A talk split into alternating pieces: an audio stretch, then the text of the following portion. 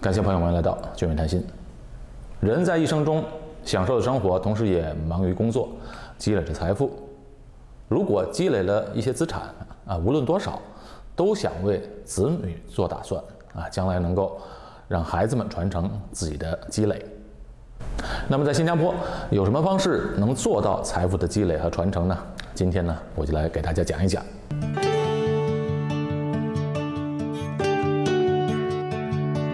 在新加坡实现财富的传承，主要的方式有三种啊，分别是房产、基金组合与保险保单的方式。我们先来谈谈房产。房产具有保值功能，也是我们华人的最爱，因为它看得见、摸得着。有房子呢，心里踏实，一来可以自住，也可以用来出租。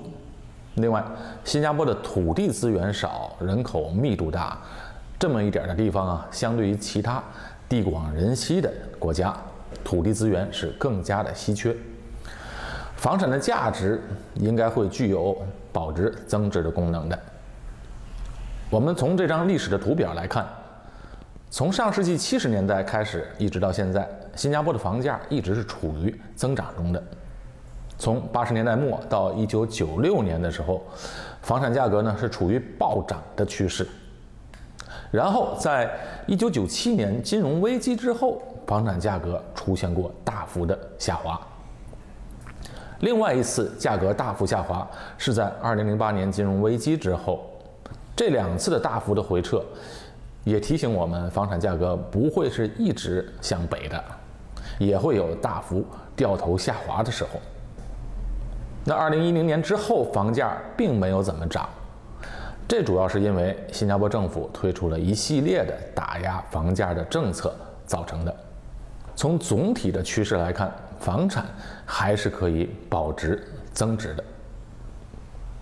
不过，以房产作为财富传承的方式也是有其缺点的。首先呢，它的流动性差啊，想要把它变现需要花时间。如果市场不好时候，又急于卖房分家产，那卖不上一个好价钱。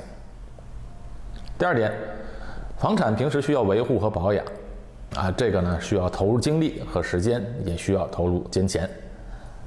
第三点就是税的问题，在新加坡买第二套以上的房产都得缴付额外的印花税，额外的印花税呢至少要在房价的百分之十二以上。所以如果这套房买来投资的话，那用来出租。每年的租金回报减去所支付的房贷，再减去公寓的管理费，以及每年的房产税，剩下的租金还剩下多少呢？所以这个呢一定要计算好啊，计算好能有多少的收益率。第四点就是产权，要注意，在新加坡绝大多数的房产的产权都是九十九年的，到期后房产就没有了。另外，一般上太旧的房子啊。比如四十年以上的房子，银行在房贷方面就会有所限制，房价也会受影响，所以啊，在这方面的问题也一定要考虑到。好，接下来我们谈谈传承的第二种方式，就是基金组合。基金是投资在股票和债券，从历史上各个方式来看，长期说投资股票市场的收益还是最大的，所以呢，投资在股市里的增值潜力最大，但是。投资在股票里的风险又是最大的，啊，为了避免风险，最好是投资在基金而不是个股，因为一只基金包含了很多只股票，那这样一来呢，就分散了风险。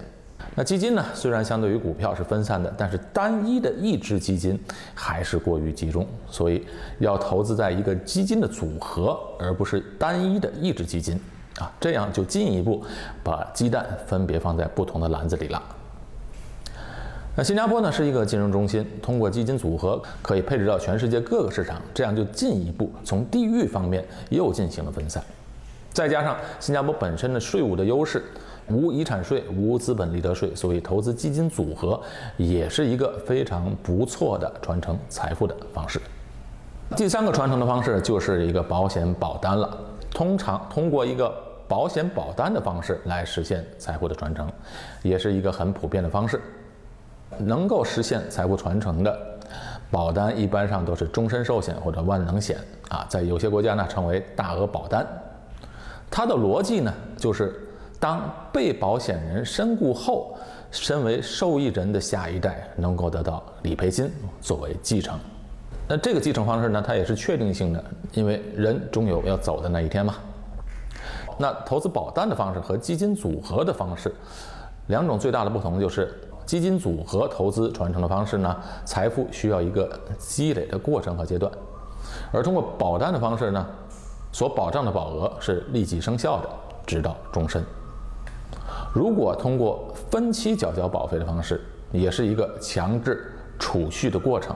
我们举一个最简单的例子来说明一下，比如一对刚退休的夫妇手里有一些钱，但是他们希望能尽量存更多的钱给子女，所以花钱呢就特别的谨慎。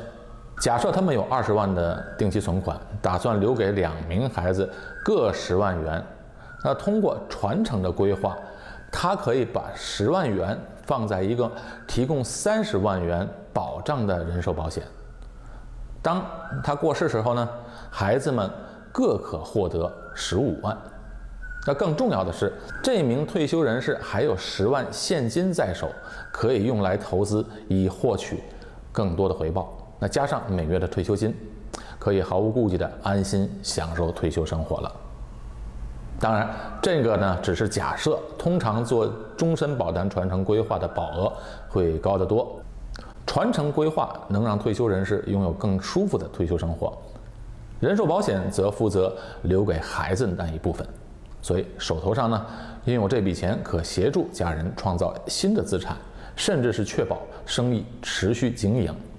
此外，周详的遗产规划也可以让家人免被债主追债，确保生意和资产清楚的分开分配给所有的受益人。反之，如果没有规划或不适合以及不明确的传承规划，会让家人陷入到纷争的隐患。这样的例子数不胜数。最后一点需要提醒的是，设定保额一定要考虑债务，保额一定要足够，并且涵盖所有的房贷、车贷等等，要传承财富而不是债务。好，今天给大家介绍了几种传承的方式，感谢大家收看。我们下期节目再见。